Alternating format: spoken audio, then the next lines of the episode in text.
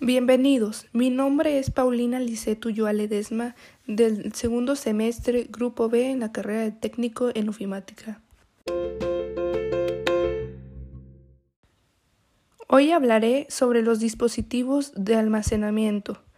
Para poder conocer más acerca de la evolución de los dispositivos de almacenamiento, vamos a hacer un breve recorrido a través del tiempo para conocerlos.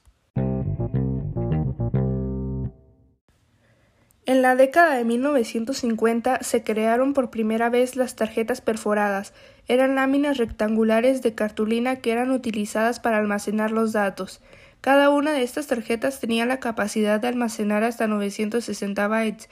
Las perforaciones de las tarjetas representaban los ceros y los espacios no perforados los unos.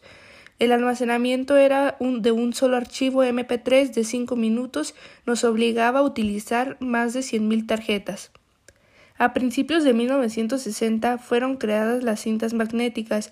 Estas se utilizaban principalmente en casetes de audio y video, pero a su vez también revolucionaron el factor informático. Una bobina de cinta magnética tenía la equivalencia a 10.000 tarjetas perforadas y en cuanto a tamaño estas cintas tenían la longitud de entre 2.400 y 4.800 pies.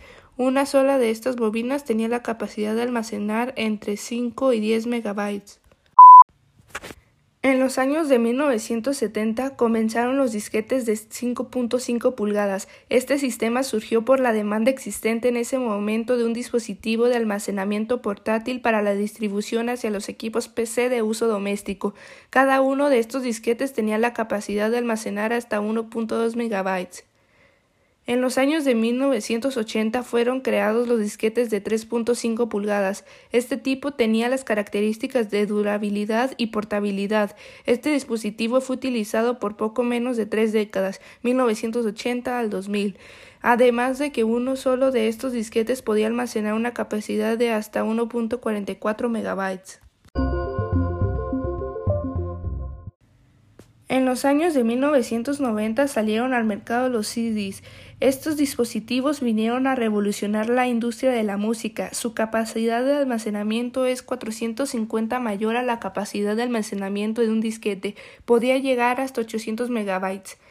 En la misma década de 1990 se crearon los discos zip. Cada uno de estos discos tenía la capacidad de almacenar hasta 750 megabytes. Su gran capacidad y velocidad de grabación y reproducción los convirtieron en la mejor opción para hacer backups.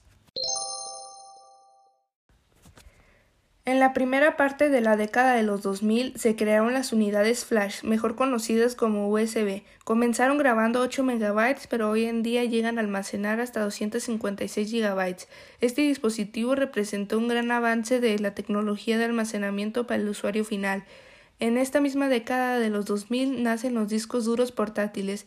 Estos dispositivos pueden almacenar entre 25 GB y 4 TB.